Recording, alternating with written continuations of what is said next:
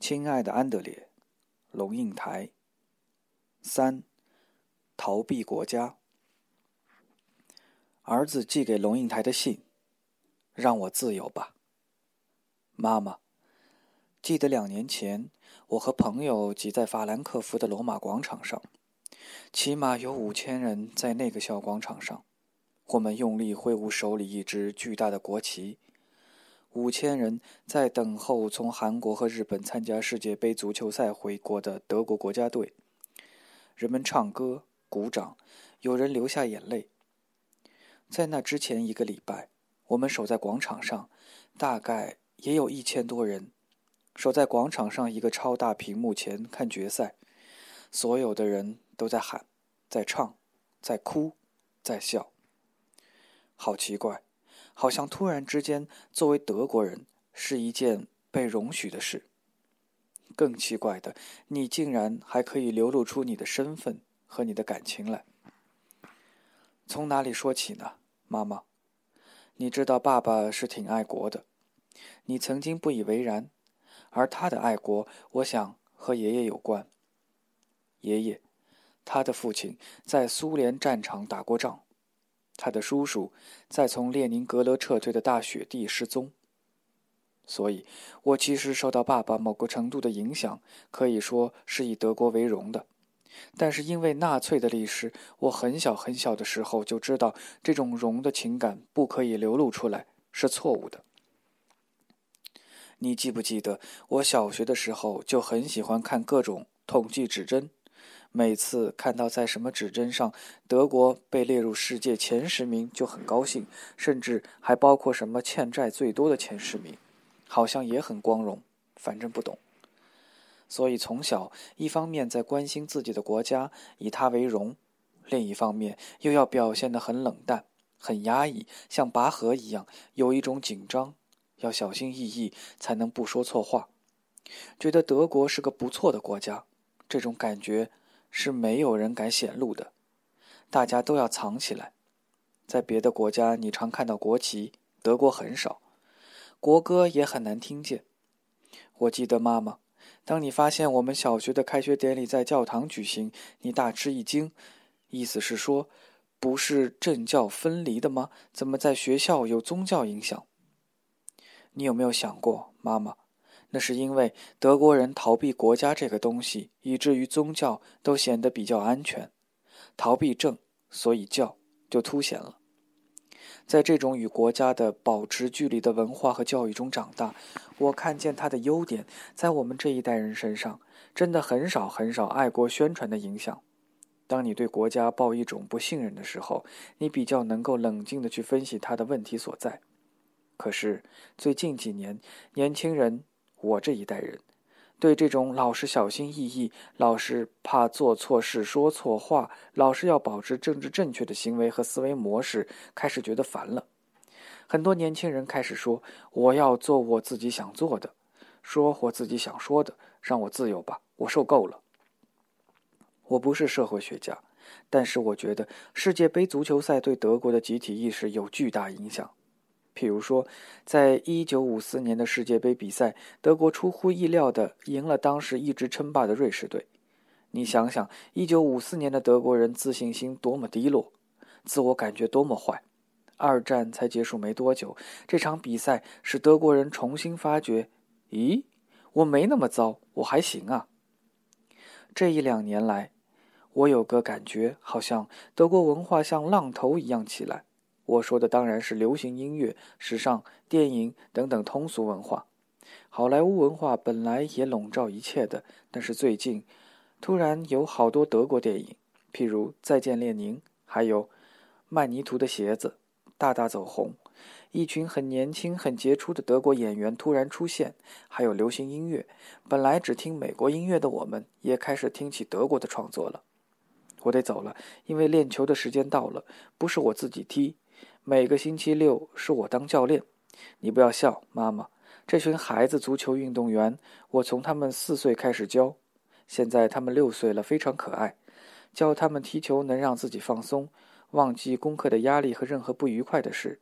跟他们一起使我很快乐，更何况我觉得我对他们有责任呢。给你偷窥一下我和一个美国朋友昨晚的 MSN 交谈，你可能觉得有一点意思。路易斯跟我同年，在波士顿读大一。安德烈网上与友人的交谈。路易斯，昨晚一个朋友还在跟我谈，说我这么一代好像很失落，怎么定义自己都不知道。二三十年代是失落的一代，四十年代是战争的一代，五十年代是 Beatniks 垮掉的一代，六十年代是嬉皮，七十年代是 Funkies 玩世不恭，八十年代是 Punk 反叛，还有嘻哈，九十年代是 Rap，而我们是什么呢？安德烈说：“我觉得自己是不可能给自己下定义的，但是。”我们这一代缺乏叛逆，缺乏冒险，倒是真的。我们大多在舒适、有教养的家庭长大，没有什么真正的痛苦，也没有真正的灾难，生活太安逸了，使我们找不到需要叛逆、可以冒险的东西。路易斯说：“我们怎么看自己？还是媒体在塑造我们怎么看自己？缺叛逆，缺冒险，会不会也是因为主流媒体只会报道不叛逆、不冒险的主流价值？”美国媒体都是大财团控制的，安德烈说。但是我们终究能对自己，什么是叛逆和什么是反抗呢？你们美国人可能有对象，你们有布什，我们这边不太有。路易斯说。可是我们得找到自己的身份认同啊，没有冲突就找不到认同。安德烈说。需要认同吗？路易斯，当然。安德烈问为什么？路易斯说，因为心理学家是这么说的。安德烈说：“我要知道你怎么说。”路易斯说：“我觉得很重要。”安德烈问：“为什么？”路易斯说：“比如说，我认识一个黑白混血儿，他卡在两个种族和文化之间，就很茫然。很多年轻人为了要有归属感，就加入犯罪集团，即使是个犯罪集团，他也要有归属感。”安德烈说：“很糟的是，这个社会常常强迫你选边儿。”路易斯说：“对，我问你，做德国人是不是比较累？”安德烈说：“不久前我去看一场国际足球赛，德国队踢进一球，群众跳起来，又喊又唱。我听见他们混声唱的是‘德国人站起来，德国人站起来’，我吓了一大跳，太陌生了。其实他们唱的完全是一般比赛时加油的歌，譬如柏林跟法兰克福对决的是，你可能唱‘柏林人站起来’。”在国际比赛，自然就变成了德国人站起来。可是我当下却觉得，哇哦，很不习惯，浑身不自在，好奇怪。路易斯说：“你马上想到纳粹。”汉德烈说：“正是。”路易斯说：“你们在学校教很多纳粹那段历史吗？”